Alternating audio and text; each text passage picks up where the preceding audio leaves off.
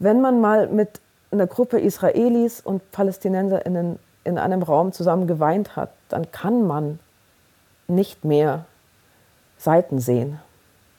Das geht einfach nicht. Da sieht man einfach nur noch Menschen.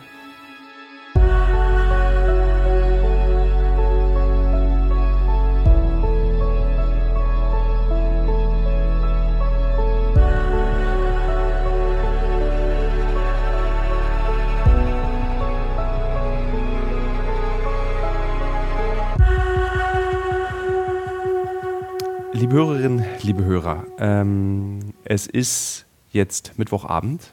Ich nehme eine weitere Folge, ein weiteres Israel-Spezial auf, ähm, weil die Situation sich ständig verändert. Sie wird immer drastischer, wenn man es von außen beobachtet. Dieser Krieg scheint immer weiter zu eskalieren. Äh, vor wenigen Stunden hat auch der Libanon angefangen, äh, Israel äh, zu, mit Raketen zu beschießen und äh, möglicherweise auch Truppen rüberzusenden.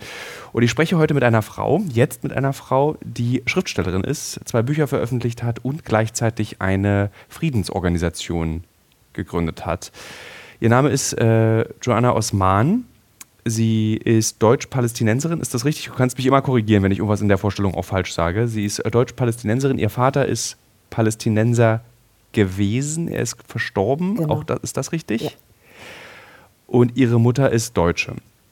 Und die Folge, die ich jetzt mache, liebe Hörerinnen und Hörer, ähm, hat nicht die Funktion, ähm, mich dem zu beugen, ich muss es so drastisch sagen, was mich in den letzten Tagen auf Social Media erreicht hat, nämlich diesem, ich müsse doch dies oder jenes jetzt tun, wenn ich dieses oder jenes getan habe. In dieser Folge möchte ich mit Joanna darüber sprechen, wie wir in Zukunft, basierend auf ihrer Erfahrung, irgendwann wieder Friedensverhandlungen über Frieden nachdenken können. Oder ob sie der Meinung ist, eigentlich ist das jetzt verspielt. Ich selbst als Frau, die äh, mit vielen Menschen von beiden Seiten gesprochen hat, habe jetzt nicht das Gefühl, dass wir in den nächsten Jahren über Friedensverhandlungen sprechen können. Vielen Dank, dass du dir die Zeit genommen hast, heute Abend mit mir zu sprechen. Ja, danke dir, Thilo. Jetzt ist natürlich die erste Frage, wie kommt man auf die Idee, ähm, in einem der präsentesten Grenzziehungskonflikte, die wir irgendwie durch die britische Kolonialisation erlebt haben, zu sagen, da gründe ich mal eine Friedensbewegung, da versuche ich mal Frieden zu stiften. Wie kommt man darauf, am kompliziertesten Konflikt, den wir haben, Frieden stiften zu wollen?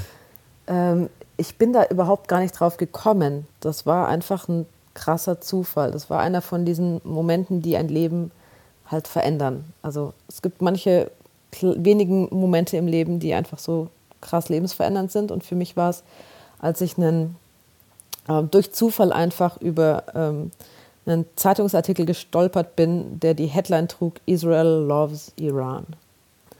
Und das war ähm, einfach vor zehn Jahren, das ist 2012 gewesen, da war Facebook noch das große Ding und es gab ähm, eine Facebook-Seite, die hat ein israelischer Grafikdesigner namens Ronny Etri ähm, ins Leben gerufen, eines Abends eben aus dieser Verzweiflung heraus, dass sein Land Israel ähm, mit den Nachbarländern einfach in so einem wahnsinnig starken emotionalen Konflikt liegt. Und er hat einen offenen Brief an ähm, das iranische Volk in dem Fall geschrieben, die Iraner, und hat gesagt, ey, ich bin Israeli, ich bin ähm, ein ganz normaler Typ, ich bin Grafikdesigner und ich kenne keinen einzigen Iraner, aber ich soll euch hassen, wenn es nach meiner Regierung geht. Und das Ganze hat er auf Facebook gepostet, das wurde dann ähm, tausende von Malen geteilt, es ging sofort viral. Und ähm, es haben sich innerhalb von einem Tag von 24 Stunden Hunderte und Tausende von Menschen auf diesen offenen Brief ähm, gemeldet.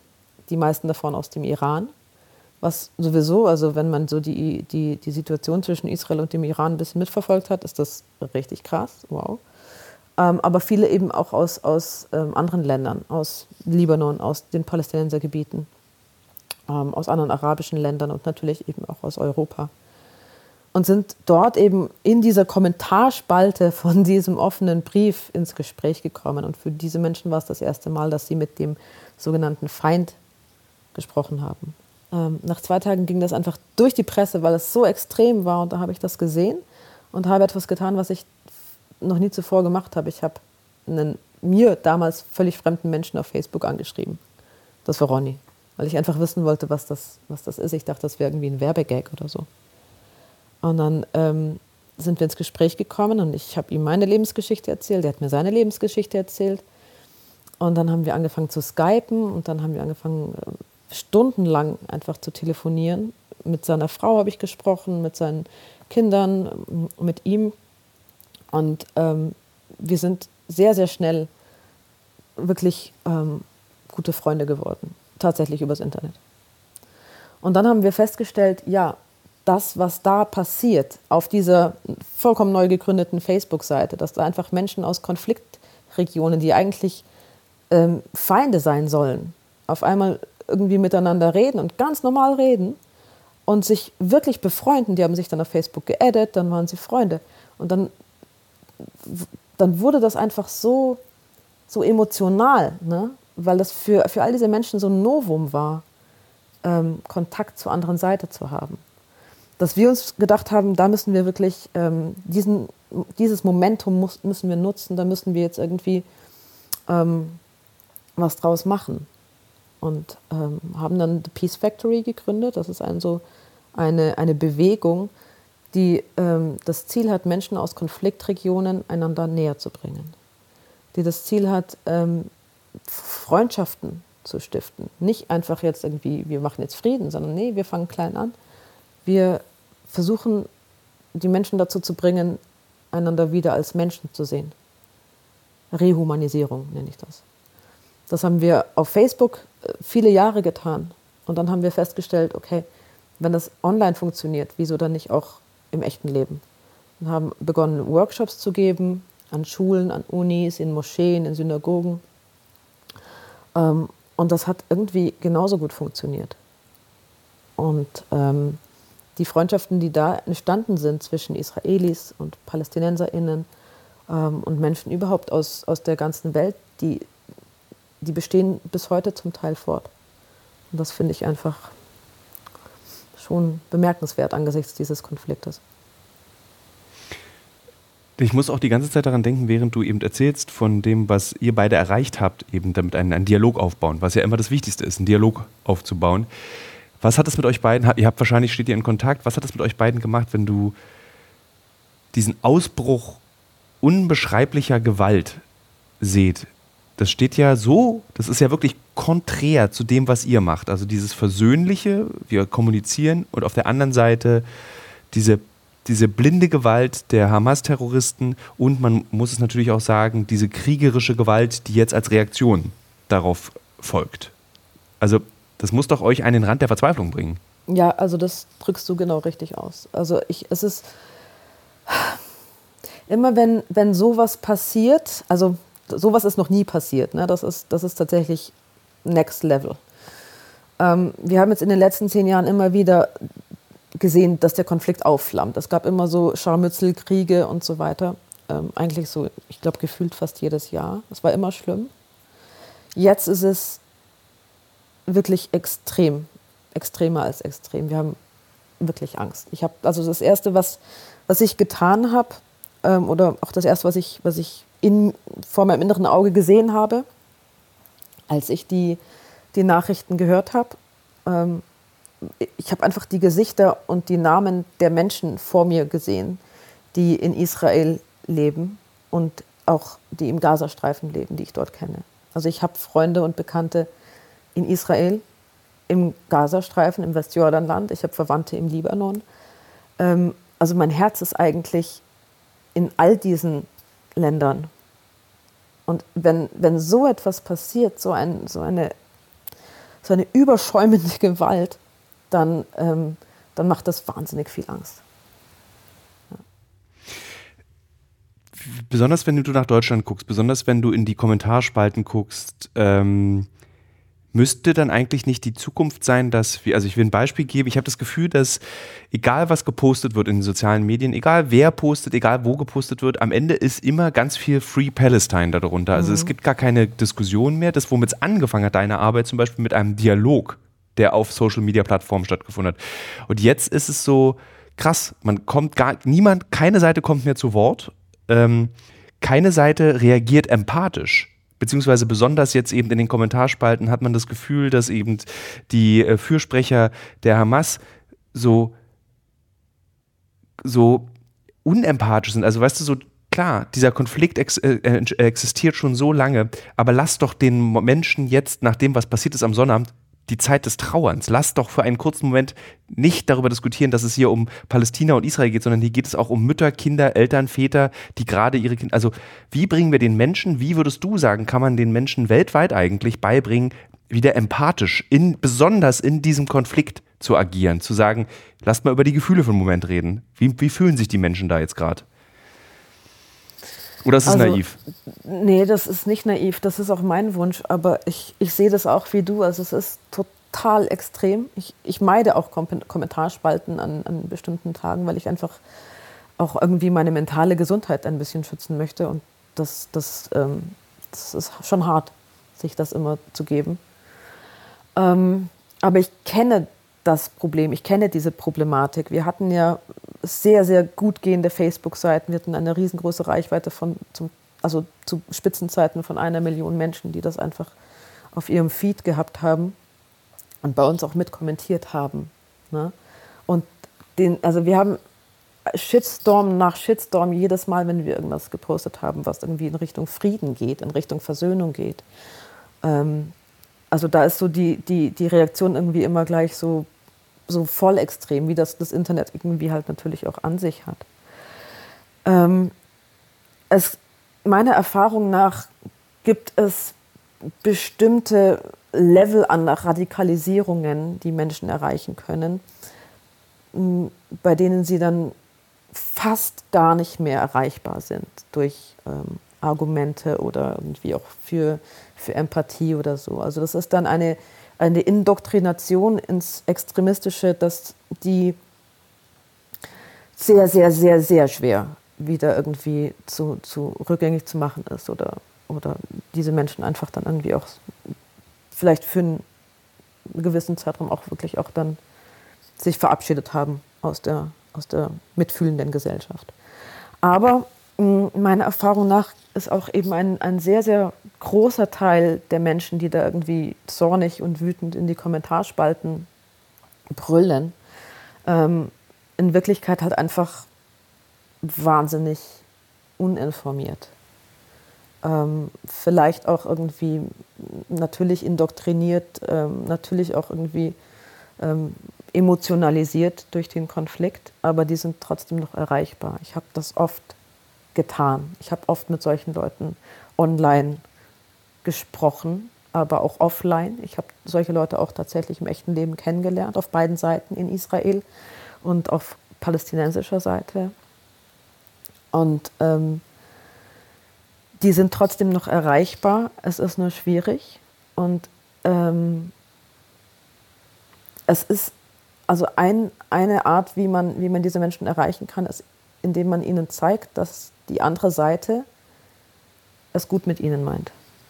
Das klingt jetzt paradox, aber das, was solche Menschen, also die jetzt zwar in irgendeiner Form radikalisiert sind oder sehr, sehr wütend sind oder sehr, sehr emotionalisiert für ihre Seite einstehen, sozusagen, also weil sie meinen, sie müssen nicht für eine Seite einstehen. Diese Menschen kann man erreichen, indem man ihnen zeigt, dass auf der anderen Seite, ich sage das jetzt in Anführungszeichen, ähm, Menschen gibt, die, die eigentlich auch ihre Verbündeten werden können. Ne? Also für PalästinenserInnen ist es immer wahnsinnig, ähm, fast schon schockierend auf eine positive Art, wenn sie mitbekommen, dass es Israelis gibt, die tatsächlich auch für, eine, für, ein, für, ein, für ein friedliches, freies Palästina sich einsetzen, die auch tatsächlich ähm, gewillt sind, sich an den Verhandlungstisch zu begeben, die mitfühlend sind mit den Menschen in den Palästinensergebieten.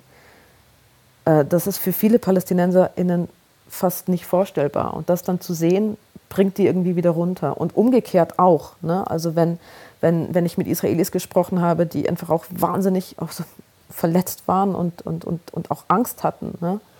Äh, denen zu zeigen, hey, pass auf, da sind PalästinenserInnen und da sind Menschen aus der arabischen Welt, die, die euch nicht hassen, ne? die, die, die auch unter diesem Konflikt leiden.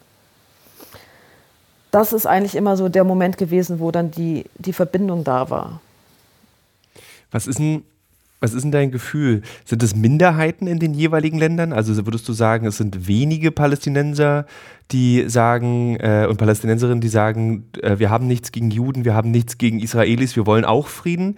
Und auch auf der anderen Seite, ist es in Israel so, dass du äh, junge Israelis und Israelinnen, bei denen, dass du, dass du sagst, das ist eigentlich eine Minderheit? Oder ist es eigentlich ein Großteil der Gesellschaft, die wir nicht wahrnehmen, die wir nicht spüren, weil eben der Propagandaapparat der Hamas zum Beispiel so mächtig ist? Mm, ich es ist schwierig zu sagen. Also in den letzten Jahren hat sich das äh, auf jeden Fall auf beiden Seiten radikalisiert.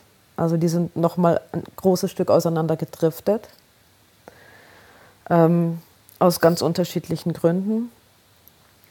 Mm, ich glaube, die Mehrheit der Menschen in den Palästinensergebieten und in den anderen arabischen Ländern wünscht sich Frieden und ist auch theoretisch bereit, ähm, Kompromisse zu schließen, wenn sie das Gefühl hätten, das lohnt sich. Das ist ein Stück für den hm. Frieden. Also so wie im Falle von Saudi-Arabien zum Beispiel. Ja, es muss sich nicht finanziell lohnen, sondern es, es, sie müssen einfach nur das Gefühl haben, die andere Seite meint es auch ernst mit uns. Die andere Seite verarscht uns jetzt nicht und baut jetzt irgendwie wieder Siedlungen oder sowas, sondern die meinen das auch ernst. Das ist, das ist, das, das, es ist, glaube ich, sehr, sehr, sehr viel Vertrauen verloren gegangen auf beiden Seiten. Aber ich glaube dennoch, dass die, die Mehrzahl der Menschen in beiden, auf beiden, ich nenne das jetzt mal so Seiten, obwohl ich das Wort eigentlich nicht ja. mag in dem Zusammenhang, ähm, wünschen sich Frieden und sind auch bereit für, für Frieden. Ähm, ich glaube, dass es eine sehr, sehr, sehr laute Minderheit ist, die aber für Frieden überhaupt nichts übrig hat. Die wollen einfach Sieg. Das sind die Extremisten, das sind die Ultranationalisten, die es überall gibt, in, in jedem Land der Erde. Und die sind eigentlich das Problem. Wie oft äh, hattest du die Möglichkeit, äh, nach Gaza zu reisen? Warst du dort? Ich war in Gaza nie. Ich war im Westjordanland. Ähm, nach Gaza zu reisen ähm, ist für mich, glaube ich, schwierig, weil, ähm, weil auch die Hamas weiß, was wir für eine Organisation gegründet haben und die haben uns auch gut auf dem Schirm gehabt. Eine, also eine ganze Weile. Und eben auch die Menschen, die wir ähm, im Gazastreifen erreicht hatten, waren im Visier der Hamas. Das ist dann schon auch gefährlich für diese Menschen. Wie furchtbar ist das eigentlich? Ich meine, du willst was Gutes. Ja. Und, äh, und im Prinzip die Reaktion der Hamas im Gazastreifen ist ja eigentlich der Beleg dafür, was einfach durch die Hamas auch falsch läuft. Also wie unmenschlich die Ziele und Visionen dieser Terrororganisationen auch sind. Also unabhängig von den Bewohnern von Gaza, sondern einfach diese Organisation, was sie will, was sie möchte, wofür sie steht, dass sie nicht zulässt, dass du versuchst, auf kleinstem Niveau, du bist ja keine politische Organisation, Menschen zu befrieden. Nee, darum, ist das, so, das, das ist echt krass. Das ist richtig krass, ja. Wie schaffst du es da dann so diese Gleichheit immer noch aufrechtzuerhalten? Also, dass du sagst, so Leute, ich will immer noch Palästinenser und ich will immer noch Israelis an den Tisch kriegen. So, obwohl du spürst, wie ungleichmäßig die Kräfte in diesem, äh, in diesem Konflikt sind. Ja, weißt du, manchmal möchte ich mich eigentlich auch am liebsten aufs Sofa legen und die Decke anschreien, aber das ist doch, also wann, wenn nicht jetzt? Weißt du? Und ähm, ich glaube, je härter die Welt ist, umso weicher müssen wir ja sein. Umso offener müssen wir ja sein. Weil das, das muss einfach getan werden. Wann, wenn nicht jetzt? Und der Punkt ist, und ich glaube, das ist etwas, das das, das merke ich auch, dass das jetzt zur Zeit einfach überhaupt nicht gesehen wird oder auch irgendwie einfach so unter den Tisch fällt. Mm. Mir ist immer wichtig zu sagen, das ist einfach meine Beobachtung, dieser Konflikt wird nicht zwischen Israelis und Palästinenserinnen ausgetragen. Das ist kein Konflikt, der zwischen, zwischen den Menschen in Israel und den Menschen in den Palästinensergebieten stattfindet. Das ist ein Konflikt der die Front verläuft ganz woanders. Dieser Konflikt wird zwischen, wird, geht von Menschen aus, die sich Sieg wünschen. Und die kämpfen gegen Menschen, die Frieden wollen. Und beide Arten von Menschen gibt es auf beiden Seiten. Also die Menschen, die Sieg wollen, das sind diese Extremisten, das sind Ultranationalisten, das sind Menschen, die immer einer Ideologie folgen. Und diese Ideologie, diese Ideologen, die, die gibt es in verschiedener Ausprägung in jedem Land der Erde. Also wir, wir haben die in Deutschland auch, wir wissen alle, wie die heißen. Und Menschen mit einer solchen Ideologie, mit diesem ultra krassen Nationalismus, der auch irgendwann auch wirklich in Gewalt umschlagen kann, in Extremismus, die, ähm, die haben für Frieden überhaupt nichts übrig. Das ist ihnen auch vollkommen egal. Ne? Darum geht es nicht. Es geht um Sieg. Versuchst du in deiner Arbeit, die du machst, und auch während wir beide miteinander sprechen, immer so neutral wie möglich zu sein? Ja. Ja, weil, weil es mir nicht darum geht, ähm, jetzt irgendeiner Seite die, die, die Schuld zu geben. Also der Seite, der ich die Schuld an dem Konflikt gebe, wenn man das überhaupt so ausdrücken möchte, sind tatsächlich ähm, die, die, die Menschen auf beiden Seiten, die, die diesen krassen Ideologen, diese, diese, diese krasse Ideologie verbreiten. Das ist nämlich das eigentliche Problem. Und die machen den friedliebenden Menschen auf beiden Seiten das Leben wahnsinnig schwer. Und das ist die Front. Ne? Nicht Israelis gegen Palästinenser oder umgekehrt oder Muslime gegen Juden. Darum geht es überhaupt nicht. Das sind einfach diese extremistischen eingestellten Menschen gegen den friedliebenden Rest. Schaffst du das? Also ich versuche als Journalist natürlich auch so oft wie möglich ähm, neutral zu bleiben. Natürlich hast du oft, äh, ich bin ja, ich bin ja keine Maschine, ich bin keine Journalismusmaschine mhm. und spüre nichts. Aber ich habe das Gefühl, nach Sonnabend ist es besonders am Sonnabend, Sonntag, jetzt Montag, heute ist Mittwoch. Es war wirklich sehr schwer. Mhm. Es war wirklich sehr schwer, ähm, neutral zu bleiben, zu sagen, so, mhm.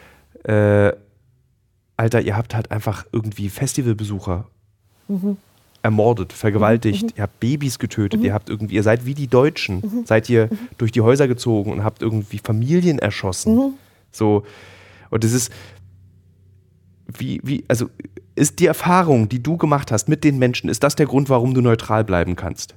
Weil ich du bin, sie gesehen also hast, da, weil du da, mit ihnen gesprochen hast. Ganz kurz mal irgendwie einhaken, ich bin überhaupt nicht neutral, was jetzt die Hamas angeht. Also denen gegenüber kann kein Mensch ja. neutral sein. Die, die, die, die muss jeder human denkende Mensch, jeder Humanist ähm, verurteilen. Das tue ich natürlich auch. Also das, das ist nicht zu rechtfertigen, das ist nicht zu entschuldigen, das ist mit gar, gar nichts auch nur in irgendeiner Form zu relativieren. Das ist barbarisch, das war ein Massaker und das hat überhaupt nichts mit, mit legitimem Widerstand zu tun. Ne? Das ist einfach ein, ein, ja.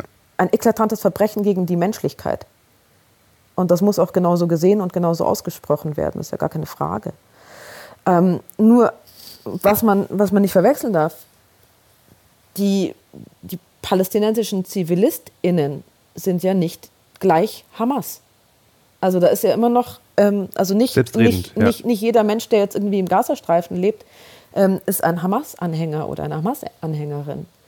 Ähm, Im Gegenteil, die, die, die werden als menschliches Schutzschilde missbraucht. Und ich kenne sehr, sehr viele Menschen im Gazastreifen, die, die in Hamas Foltergefängnissen saßen, äh, weil sie sich für Frieden eingesetzt haben. Und ähm, also die, die Menschen im Gazastreifen, die ganz normalen Zivilisten und Zivilistinnen, die sind Opfer der Hamas.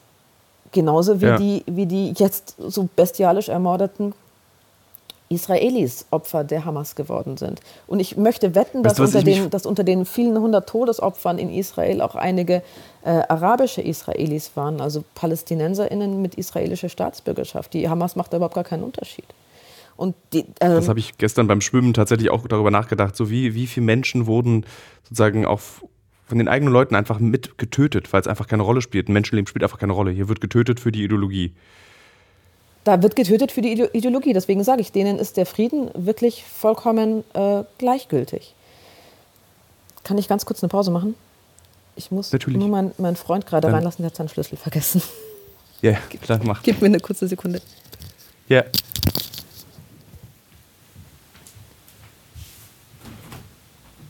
Sebastian? Sebastian?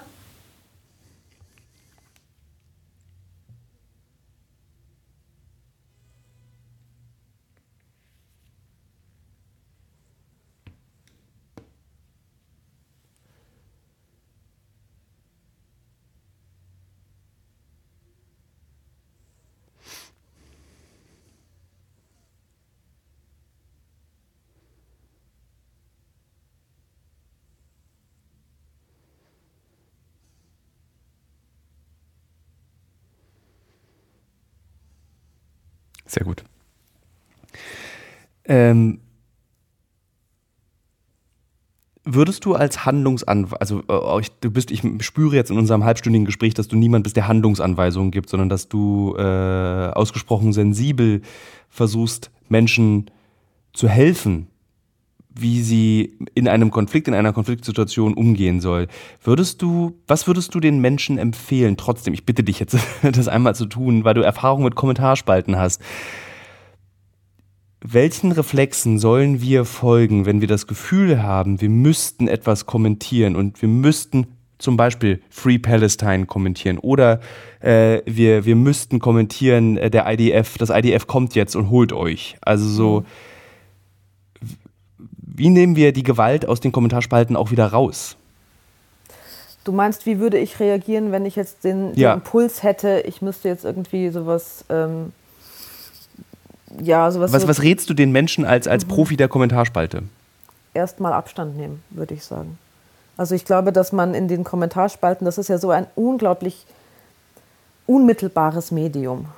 Und das geht so schnell. Und man hat im Internet sowieso immer das Gefühl, man muss jetzt sofort reagieren. Und man muss jetzt sofort irgendwas schreiben. Und man muss jetzt sofort irgendeinen Kommentar ablassen. Ähm, und irgendwas twittern oder sowas. Und ich glaube, dass, dass es sehr, sehr, sehr wichtig ist für sich selber, ähm, aber auch natürlich für, für, für das gesamte Internet, ähm, für die Gesprächskultur, dass man erstmal kurz Abstand nimmt.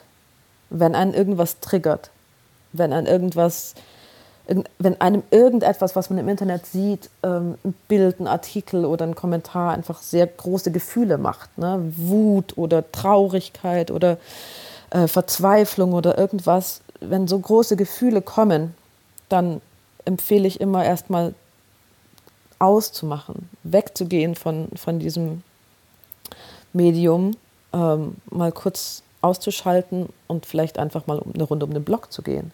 Durchzuatmen, auch für die eigene mentale Gesundheit im Übrigen, abzuschalten.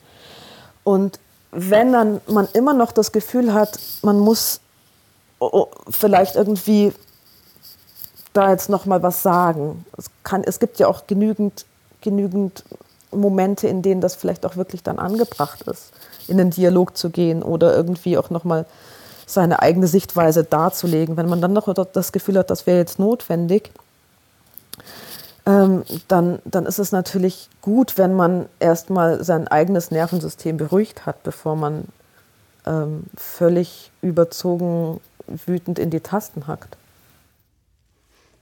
Du hast vorhin angesprochen, dass dir aufgefallen ist, ist, dass vielen Menschen auch einfach das Wissen fehlt.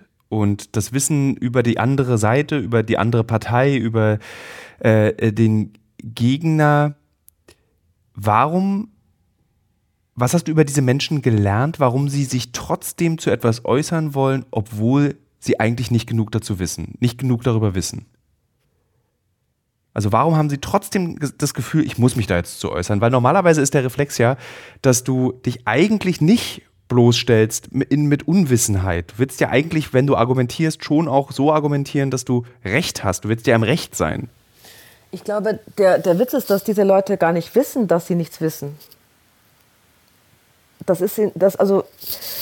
Ähm, wir leben jetzt in Deutschland. Ähm, du und ich, wir hatten, glaube ich, beide Geschichtsunterricht. Ähm, wir haben vielleicht auch irgendwie ein gewisses Bildungsprivileg. Das haben jetzt viele Menschen, gerade auch in anderen Ländern, speziell was jetzt diesen Konflikt angeht oder speziell was jetzt irgendwie bestimmte historische Ereignisse angeht, äh, oft nicht. Ich hatte mal einen Fall, da hat ein junger Iraner ähm, auf unsere Peace Factory Seite ein riesengroßes Bild von Adolf Hitler gepostet und hat drunter geschrieben, dass er großer Fan ist, weil er irgendwie halt irgendwie die, die Juden getötet hat und er findet das eine super Sache. Ähm, da, da, wie geht man dann damit um, weißt du? Ähm, wir haben uns dazu entschlossen, dass wir das erstmal so stehen lassen, weil, ähm, weil wir anderen Leuten die Chance geben wollten, darauf zu antworten. Und ähm, das haben auch viele getan. Ne? Und ähm, ein Israeli hatte die Großmut, den Großmut und die Geduld, diesem jungen Iranern ähm, ein paar Links zu schicken. Einen Link von Yad Vashem, dem, der jüdischen Gedenkstätte, des, der jüdischen Holocaust-Gedenkstätte in Jerusalem. Die haben eine sehr gute Infoseite. Und zwei, drei Wikipedia-Artikel über den Holocaust.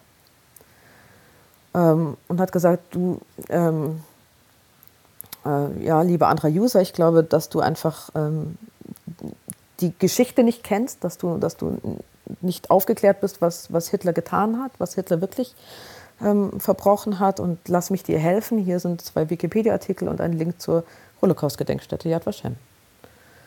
Ähm, fertig, das war's. Und dann gingen Wochen ins Land, in denen wir das auch irgendwie dann vergessen hatten, dass das gekommen ist. Es sind andere Sachen wieder passiert. Und dann kam dieser junge Iraner und schrieb mir eine persönliche Nachricht, in der er gesagt hat, er hat das einfach nicht gewusst. Er wusste es wirklich nicht. Er dachte einfach, Hitler wäre halt einfach jemand, der seinen Feinden, man hat ihm ja irgendwie in der Schule erklärt, dass die Juden seine Feinde sind, ähm, der, der seine Feinde bekämpft hat. Und er wusste es einfach nicht. Und als er das dann gelesen hat und er hat gesagt, er hat sich in den letzten Wochen intensiv damit beschäftigt und hat sich sehr da hinein vertieft, ähm, war er ganz schockiert und hat gesagt, dass, dass er ist jetzt kein Fan von Hitler mehr. Ne? Ich kann, ich kann ich gar nicht mehr gut finden. Und hat dann tatsächlich für ganz, ganz viele Wochen und Monate sehr aktiv auf unserer ähm, Facebook-Seite Peace Factory ähm, sehr, sehr, sehr positiv kommentiert und hat, und hat immer wieder auch anderen Leuten gesagt, hey, ich war auch so wie ihr, ich habe das nicht gewusst, jetzt und das war, das war ein ganz, ganz bewegender Moment für mich. Also einer dieser Highlights, die ich in den letzten zehn Jahren so erlebt habe. Das muss man einfach auch wissen, das dass viele Leute das wirklich nicht verstehen. Das klingt auch ein bisschen so, als würde die Peace Factory daran arbeiten, gegen Antisemitismus.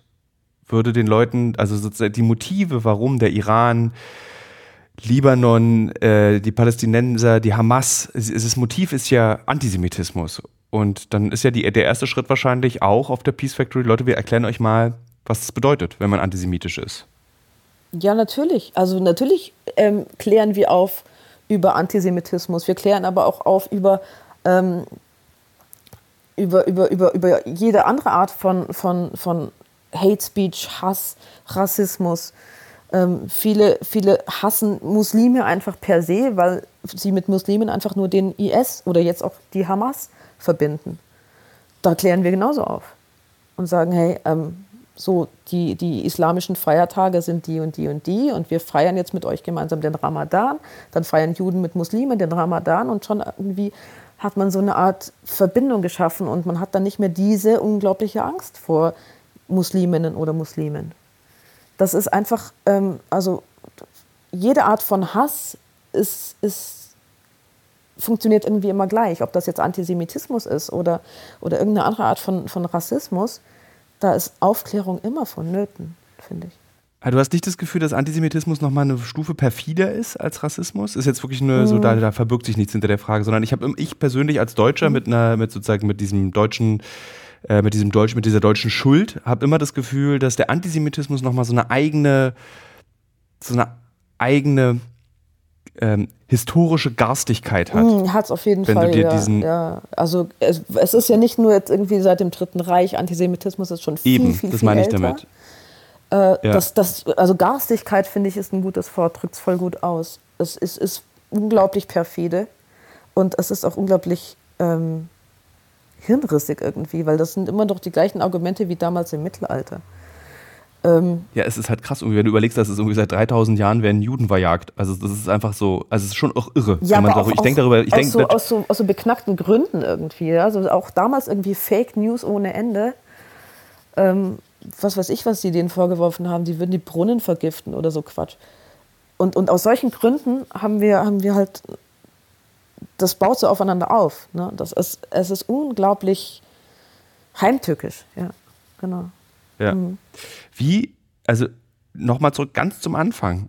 Und du, dann kommst du und sagst, Alter, ich gründe jetzt, ich mache das jetzt, ich gründe jetzt eine Peace Factory, die auf irgendwie Jahrtausende altem Hass irgendwie versucht, sich dagegen zu stellen und modernem Hass sich da versucht, zu gegenzustellen. Das ist, glaube ich, ich glaube, das ist im wahrsten Sinne des Wortes wie äh, Sisyphos. Sisyphos Arbeit. Es war irrsinnig naiv. Also rückblickend gesehen war, hey, äh, nee, aber ich glaube, es braucht halt vielleicht manchmal diese Naivität, um sowas zu machen. Ich hatte, ich hatte ja null Plan, was, was, was wir da tun. Wir hatten, also Ronny und ich, wir hatten beide irgendwie, wir waren ja null geschult in solchen Sachen äh, irgendwie. Also es gibt ja Menschen, die, die machen richtige Schulungen durch, um, um, um sowas zu begegnen. Das hatten wir alles nicht. Wir sind da so wirklich ähm, sehr wie, wie so Novizen hingegangen und haben dann festgestellt, was funktioniert und was nicht funktioniert. Weißt du, was krass ist, dass das Gespräch, jetzt sind wir ja bei Minute 35, äh, was ich daraus schon mitgenommen habe im Gespräch mit dir, ist, ist, dass es geht nicht ums Belehren, es geht ums Begegnen. Mhm, genau. Wir sind jetzt gerade im Modus, also auch ich, auch ich, ich kann mich da gar nicht rausnehmen, des Belehrens. Also wenn ich im Büro Gespräche über diesen Konflikt führe, habe ich das Gefühl, ich belehre immer alle und kriege dann von der anderen Seite auch eine Belehrung, wie die andere Seite das sieht. Aber eigentlich sollten wir uns außerhalb, besonders wenn wir uns außerhalb dieses Kriegsgebiets befinden, hier in Deutschland, im warmen, kuscheligen Deutschland, sollten wir uns begegnen und nicht belehren. Ja, also dieses Belehren, das, das ist ja sowieso irgendwie die Art von Gesprächskultur, die immer zu Konflikten führt. Also ich bin, ich bin ein, ein, ein Mensch, ich hasse es, belehrt zu werden. Ich, ich kann das überhaupt nicht leiden. Ich glaube, jeder hasst das. Ich, ja, ich, also, manche Leute hassen es noch ein bisschen mehr, glaube ich. Und ich, ich kann ja. das echt nicht, nicht haben, wenn jetzt irgendjemand mit dem, mit dem erhobenen Zeigefinger an mir hin, an mich hinredet und mir irgendwas predigen will, dann. Ich nenne es immer die Naja-Schnecke, wenn die Naja-Schnecke ja, kommt. Genau. Naja, ich denke das ein bisschen anders. Ja, boah, da gehe ich immer. Ich, ich mag das überhaupt nicht. Und ich glaube, das geht ja den meisten so. Das ist ja, das ist ja super unangenehm, ähm, wenn jetzt jeder irgendwie aufeinander zugeht mit so einem Ich weiß es aber besser. Und ähm, das ist auch das, was wir gemerkt haben, was halt nicht funktioniert. Und was aber funktioniert, ist, wenn du einfach hingehst und sagst, okay, pass mal auf, wir sitzen jetzt hier in so einem Stuhlkreis, ne? äh, zehn Israelis und zehn Menschen aus dem Westjordanland zum Beispiel, aus Palästinensergebieten. Und wir haben komplett unterschiedliche ähm, Brillen auf. Aber jetzt setzen wir uns einfach mal hin und erzählen uns gegenseitig unsere Geschichte. Und jeder muss einfach dem anderen halt mal für einen gewissen Zeitraum einfach nur zuhören.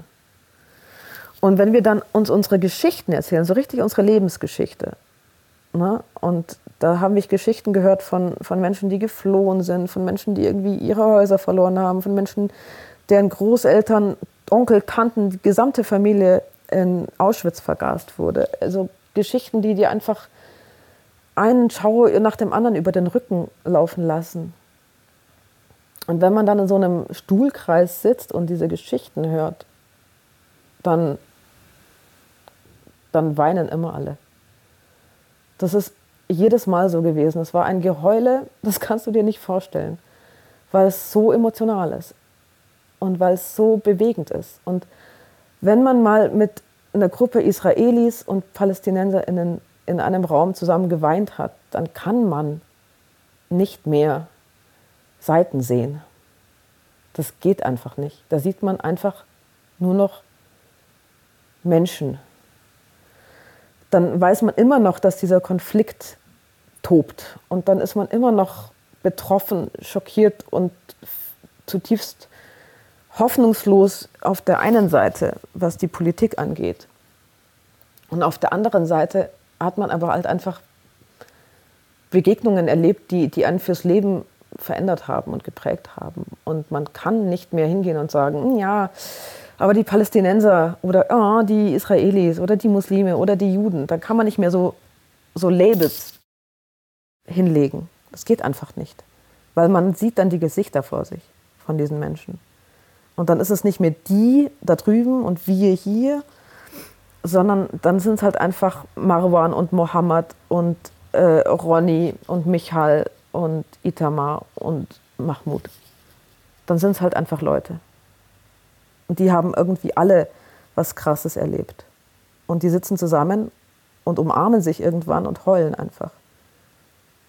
Und das, sind das, das ist das, was funktioniert. Begegnungen. Sich gegenseitig seine Geschichte zu erzählen. Das ist es. Würdest du sagen, dass die Zeit, in der wir jetzt leben, aktuell diese Woche, jetzt Oktober 2023, die Zeit der Begegnungen ist, trotzdem, trotz allem? Muss es sein. Muss es sein. Jetzt, wo es sich so, so anfühlt, wie es sich jetzt anfühlt, so hoffnungslos, so, so schockierend, so brutal, muss es die Zeit der Begegnungen sein. Wir haben ja gar keine andere Wahl.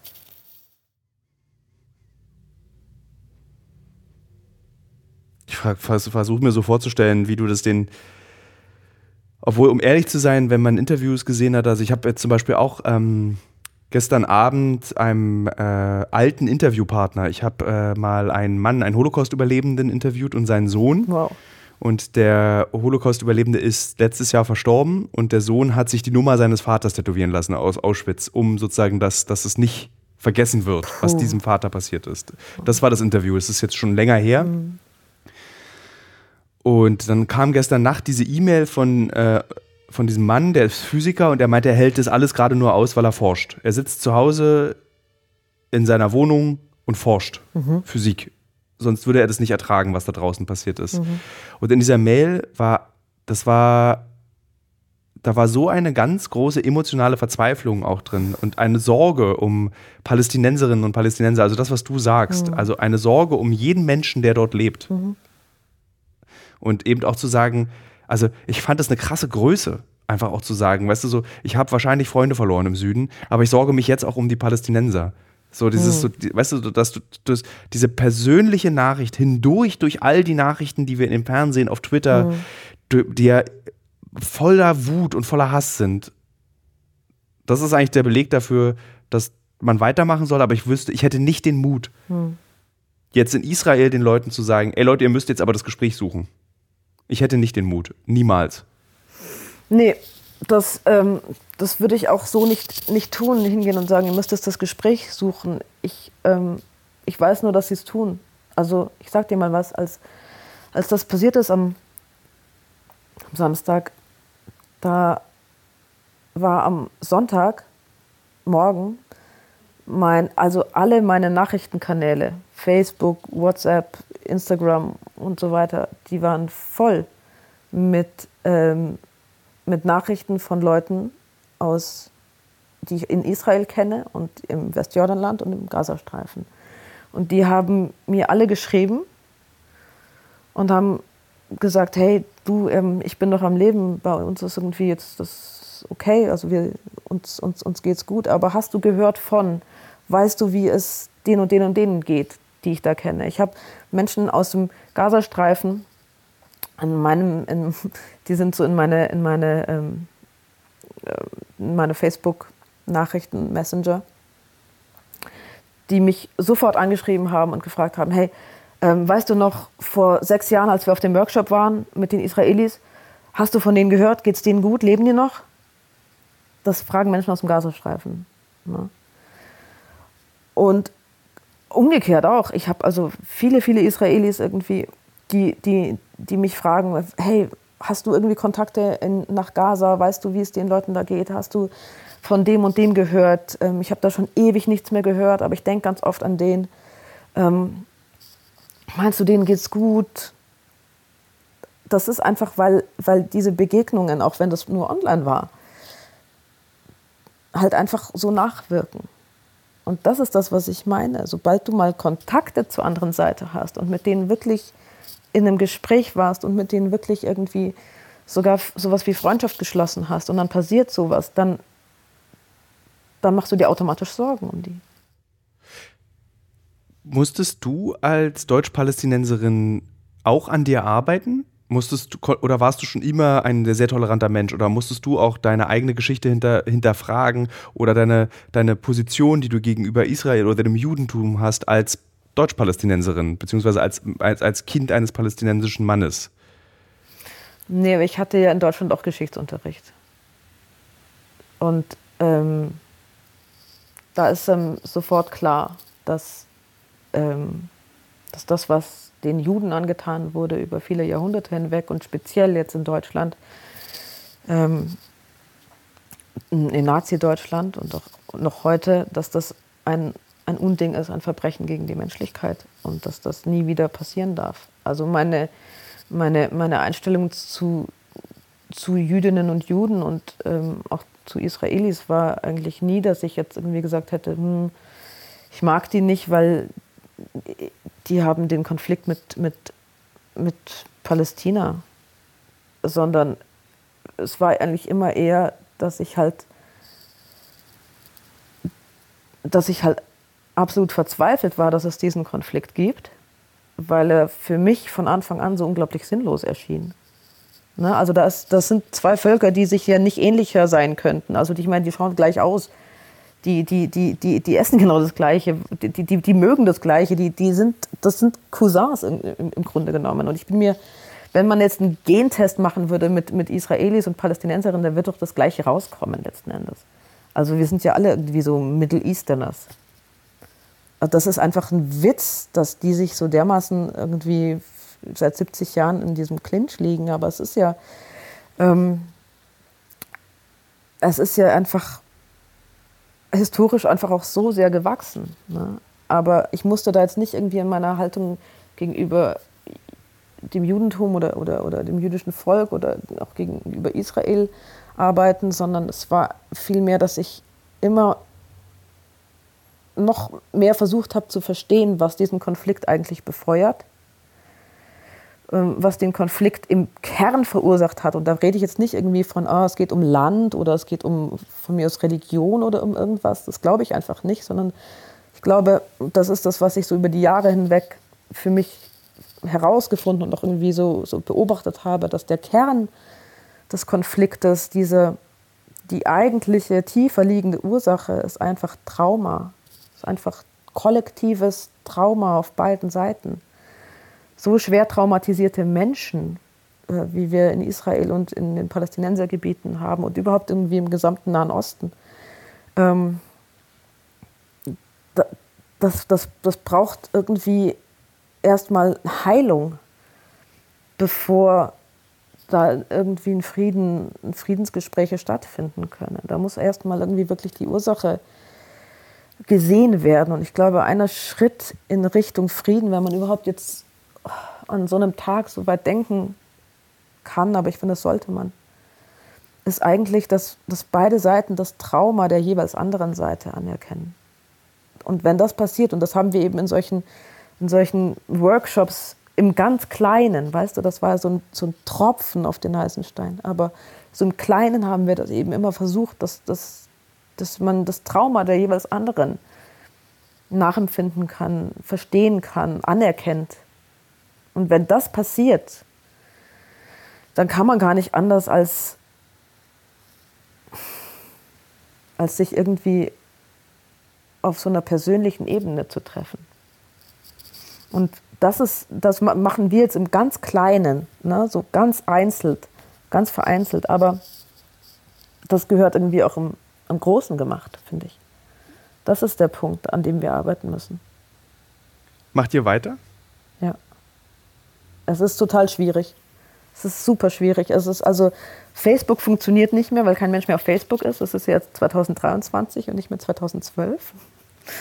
Ähm, Facebook ist out und deswegen ist es schwierig, das Ganze online zu machen. Aber wir machen immer noch Workshops. Wir sprechen immer noch mit Menschen. Wir versuchen immer noch ähm, die, die Methoden, die wir irgendwie so entwickelt haben, ähm, anzuwenden.